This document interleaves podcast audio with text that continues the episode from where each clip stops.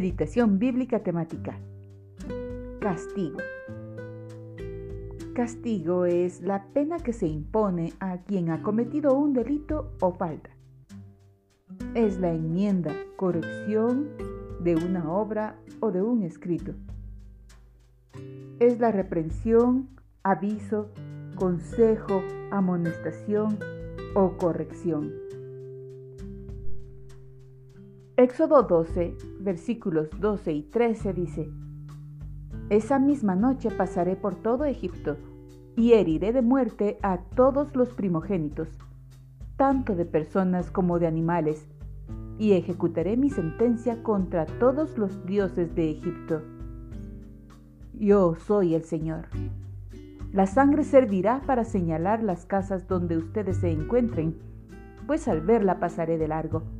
Así, cuando hiera yo de muerte a los egipcios, no los tocará a ustedes ninguna plaga destructora. Levítico 18:28 No sea que la tierra os vomite por haberla contaminado, como vomitó a la nación que la habitó antes de vosotros. Números 14, 34 y 35. Puesto que sus hombres exploraron la tierra durante 40 días, ustedes estarán vagando en el desierto por 40 años, un año por cada día, y así sufrirán las consecuencias de sus pecados. Entonces sabrán lo que es tenerme como enemigo. Yo el Señor he hablado.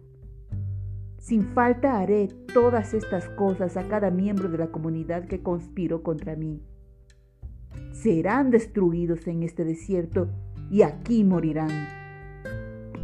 Deuteronomio 4:21 Sin embargo, por culpa de ustedes el Señor se enojó conmigo y juró que yo no cruzaría el Jordán ni entraría en la buena tierra que el Señor su Dios les da en posesión.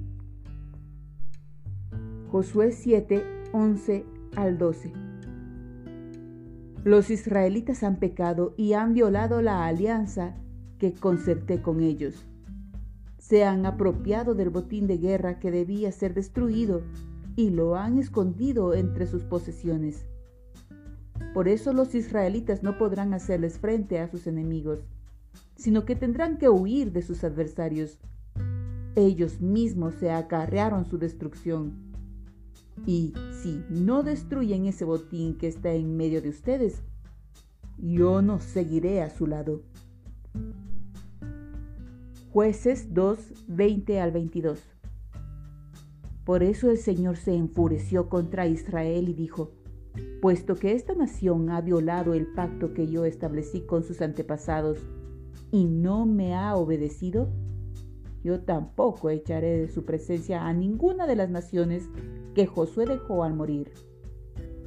Las usaré para poner a prueba a Israel y ver si guarda mi camino y anda por él, como lo hicieron sus antepasados. Primera de Samuel 2.3 Dejen de ser tan orgullosos y altaneros. No hablen con tanta arrogancia pues el Señor es un Dios que sabe lo que han hecho y Él juzgará sus acciones. Segundo de Samuel 12, 10 al 12.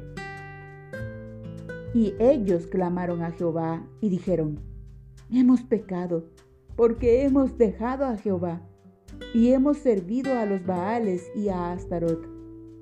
Líbranos, pues, ahora de mano de nuestros enemigos y te serviremos. Entonces Jehová envió a Jerobaal, a Barak, a Jefté y a Samuel.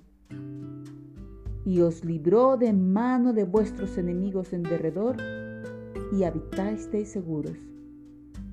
Y habiendo visto que Naas, rey de los hijos de Amón, venía contra vosotros, me dijisteis, no, sino que ha de reinar sobre nosotros un rey, siendo así que Jehová vuestro Dios era vuestro rey. Primer libro de Reyes 17.1.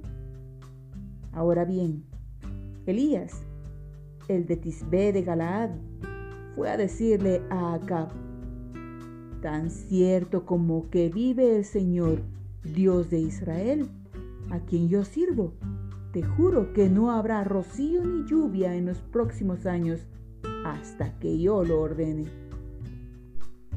Segundo libro de Reyes 19:28. Por esa furia en mi contra y por tu arrogancia que yo mismo oí, te pondré mi gancho en la nariz y mi freno en la boca. Te haré regresar por el mismo camino por donde viniste. Segundo de Crónicas 34, 24 al 25. Esto dice el Señor.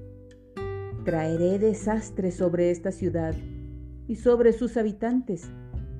Todas las maldiciones escritas en el rollo que fue leído al rey de Judá se cumplirán, pues los de mi pueblo me han abandonado y han ofrecido sacrificios a dioses paganos. Estoy muy enojado con ellos por todo lo que han hecho.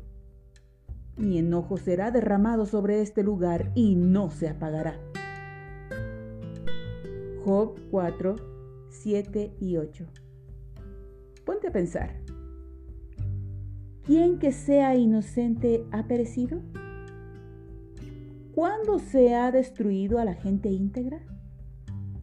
La experiencia me ha enseñado que los que siembran maldad cosechan desventura. Amós 2.4 Así dice el Señor. Los delitos de Judá han llegado a su colmo. Por tanto, no revocaré su castigo. Porque dejándose descarriar por sus mentiras, tras las cuales anduvieron sus antepasados, rechazaron la ley del Señor y no obedecieron sus preceptos.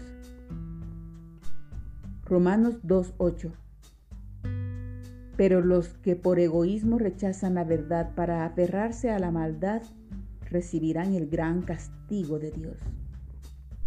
Dios nuestro Señor es un Dios misericordioso, pero no tendrá por inocente al culpable. Arrepintámonos de nuestros pecados y volvamos al Señor.